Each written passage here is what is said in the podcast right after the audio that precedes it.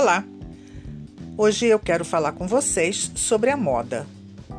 O belo que faz bem à alma. Você se veste apenas para cobrir o corpo? O que significa a roupa para o ser humano?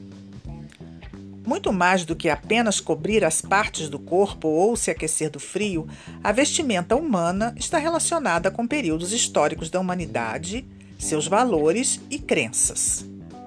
Ao estudarmos a cultura dos povos, desde a antiguidade até o período atual, encontramos significados das roupas muito relacionados com poder e status. Quanto mais belas e com cortes precisos, mais as vestimentas demonstravam o nível social de quem as usava.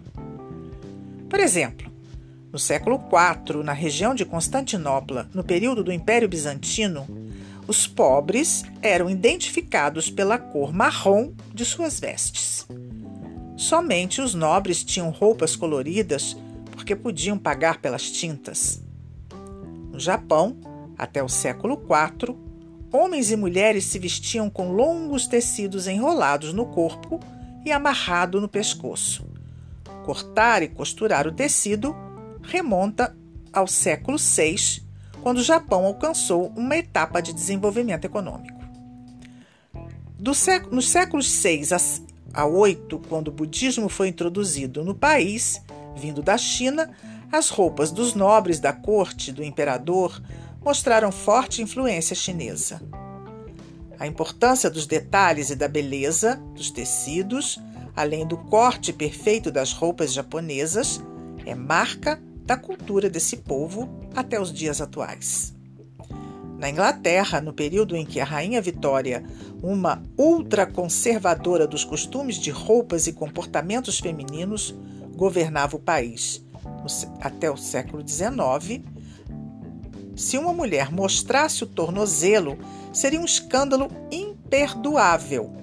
Foi a época dos espartilhos da cintura fina e das saias armadas até o pé, na China comunista, durante a Revolução Cultural, a túnica de Mao Tse-tung ganhou notoriedade pelo que ele representava para o povo chinês, tornando-se a vestimenta escolhida para ser usada por todos. A Europa vem ditando a moda para o resto do mundo ocidental desde a Idade Média.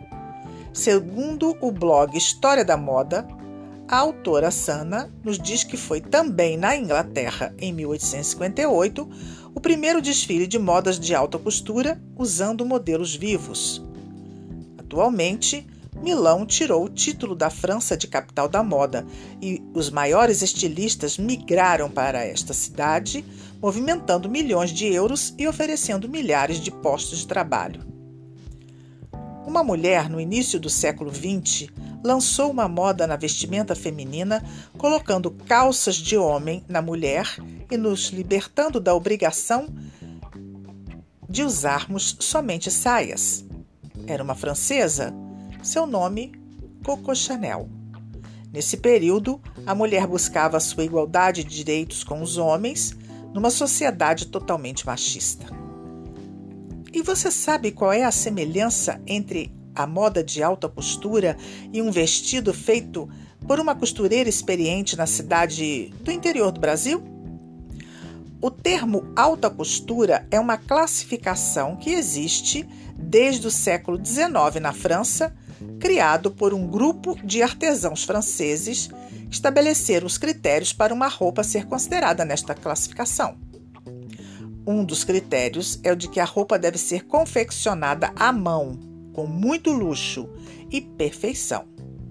Poucas marcas recebem esse conceito, mas quantos de nós conhecemos uma costureira do interior do Brasil que costura à mão um vestido de noiva que mereceria muito ser reconhecida por esse sindicato francês? Enfim, a moda está ligada ao conceito de arte. Envolve inspiração, habilidade e visão do belo. E o belo é uma energia boa. Mokichi Okada escreveu: O belo eleva o espírito dos homens através dos olhos. E isso se aplica a uma roupa bem feita, com um corte preciso e nas medidas corretas. E se você quer conhecer a história da moda através dos tempos, conhecer os primeiros modelos de estilistas famosos na moda europeia, deve vir a Milão.